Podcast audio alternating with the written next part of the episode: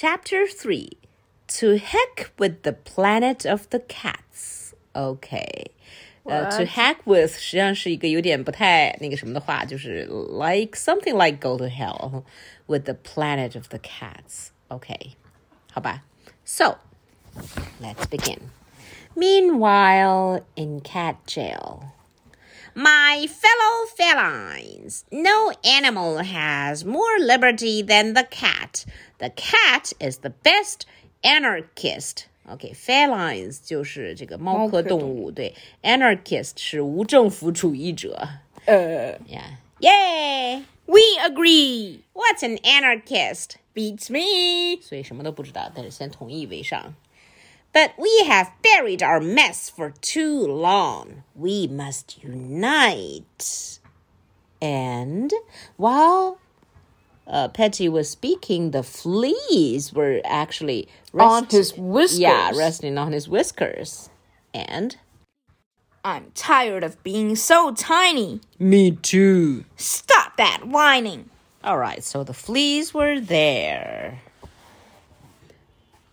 But Piggy, ever since we joined the fleas, it's been one disaster after another And now we're so small we can fit on a cat's whisker.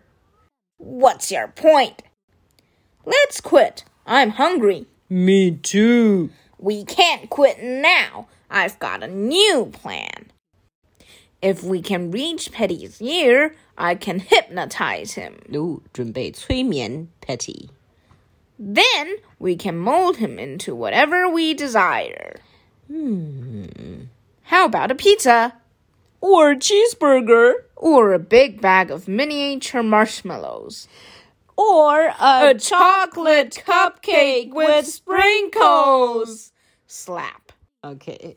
本来 Piggy 的意思是说，we can mold him into whatever desire，是说我们可以让他想干嘛，想让他干嘛就干嘛。然后呢，这两个傻傻的 sidekick 认为就是想让它变成什么都行，于是要让它变成吃的。呃，啊，实在是太傻了。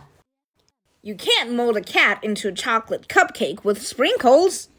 We can try. No, you can't. Can too. Cannot. Can too. Cannot. 啊，他们说的是不是这个，我们也不知道了，因为那个字儿太小了，看不清。是的。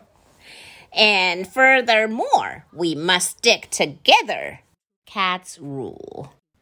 It's all for me and, and us for you. 好吧， 就是要进行一场这个革命行动。Hey, Petty, guess what? What? The governor just called. You've been pardoned. Seriously? Yep, you're a free cat. Awesome. 啊，这这可怎么办？呃，革命已经在如火如荼的进行中，而呃，Patty 已经被释放了，要怎么办？怎么办？被赦免了，Pardon 就是赦免哈。 Well, so long, fellas. But Petty, what about liberty? What about the revolution? What about sticking together to overthrow the status quo?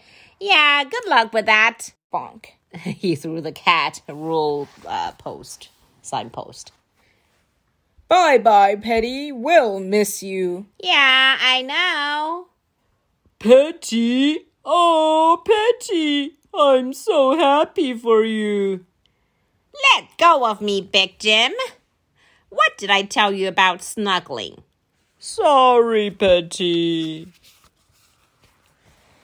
Bye, Petty. Have fun with your new life. Good luck. And on Big Jim's whiskers, what happened? I think we switched cats. No! 所以正在 Big Jim 和 Patty snuggle 的时候，这些 fleas 们又跑到了 transferred into Big Jim's whiskers. So they're still there. And end of chapter three.